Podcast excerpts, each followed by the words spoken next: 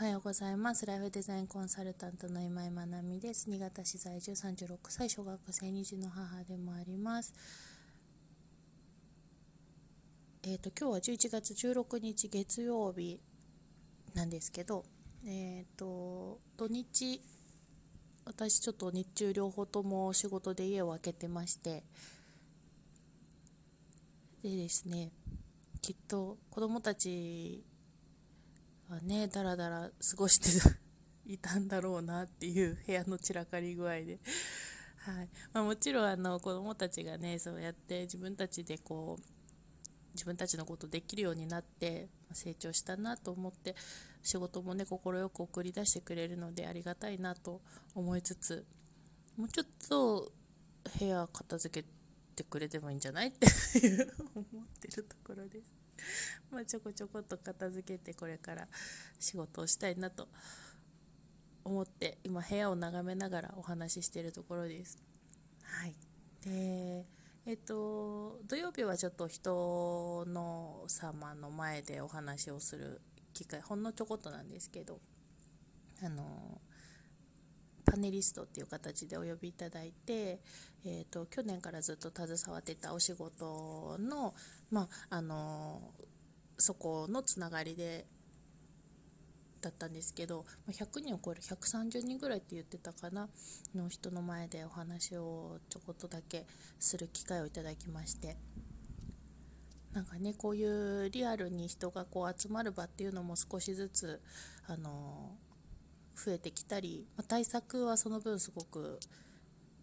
しっかりされているししなきゃいけないし大変な部分も多いのかなと思うんですけどやっぱりなんかねそういう温度感っていうのはいいなと改めて感じたところでした。で日曜日はですねあのあるワークショップに、えーとお声がけいただいてお手伝いしてきたんですけどその内容がうんと滋賀の方であの LD いわゆる学習障害の支援をしている先生ですねの、えーと、お話を聞く会とそれについて、まあ、それぞれの参加している方たちがお話をするっていうそこの、まあ、テーブルのファシリテーターっていう形で、えーとお呼びいただいたんですけれども SKC メソッド、まあ、読み書き障害への支援っていうところでうんと、ま、先生のお話がですねすごく、あのー、参考、まあ、参考になったっていう言い方もおかしいんですけどもう本当に必要なこと大切なことがすごく詰まっていて子供と関わる大人みんなに聞いてほしいなって思うぐらいうんすごくいい内容でした。で皆さんで今実際に、現場だったりとか、えーと、教育関係者とか、えーと、そういう子どもたちの支援に携わっている方々であと保護者っていう立場の参加の方がそれぞれ多かったんですけどそれぞれに感じている困っていることなんかに対してもご質問に答えてくださってですね。もうなんか小柄な男性の先生だったんですけどすごくもう話すことはもうとにかくもうなずくことばかりでなんかいやなんかこういう人が身近にいたりとかそういうふうに考えながら子どもと関わる人がこれからどんどんどんどん増えていったらいいなって、まあ、もちろん私もその一人としてあの慣れていけたらいいなっていうふうに感じましたで、うんと、今日のタイトルが「自己肯定感よりも大切なこと」ですね。あのそういう学習障害いわゆる読み書きができない、まあ、ひらがなが読めないとか書けないとか漢字が読めない書けないとかもとにかく文字が読んだり書いたりできないっていう子っていうのはうんと何て言うんですかねあの目に見えないじゃないですか。何て言うんだろうな。あの障害でも例えば体身体的な障害であると見た目で分かるものもあったり、ま、あの例えば耳が聞こえないとかだと見た目では分からなかったりはするんですけどそういうものともまた違いうんと何て言うんだろう。発達障害とかも、えーと、言動によってやっぱり分かりやすい部分っていうのはあれっていうのとかっていうのは気づきやすいのでそれともまた違う。でもなんかこう例えば、えーと、年長から小学生にかけての時にこうひらがなを読んだり書いたりっていうのがとても苦手だったりとかでそれが、うんと、本人のやる気がないとかなんか好きじゃないとかっていうことではなくってできないっていうところですよね。なので気づくのが遅いっていうケースもすごくあるみたいなんですけどであと発達障害と併発してるケースもあったりするんですけどあの先生のお話だと、まあ、早ければま低年齢ですよね。やっぱ今の子たちは、えーと年中うちの子とかもそうですけど年中年長ぐらいから文字の書き始めたり女の子なんかお手紙のやり取りとかが始まったりするのでその辺で親っていうのに気づくとかであのそういうふうに低年齢で小学校就学前に気づいて相談に来られるケースとあともうだいぶしばらく経ってから例えば小学校高学年とか中学校とかやっぱ勉強にそもそも字が読めない書けないってなるとすごく学習についていけなくなりますよね。でそこでいやもういよいよどうしどうだろう困ったなみたいな感じで来られるケースもあるそうです。あと大人の方でっていうのもあるそうです。まあ、今発達障害も大人になってあのもしかしてっていうので受診するケースも 増えていたりするんですけど、まあ、認知が広まっていくっていうのももちろん広まっているっていうのもあってあもしかしたら自分はそうかもしれないなっていうのを大人になった時に気づくっていうのはあるかもしれないですよね。で、まあ、先生のその関わり方っていうところでお話しされていたのがもうそこは、えーと SKC っていうのは滋賀キッズカレッジっていう風なのの略称なんですけどそのキッズカレッジでは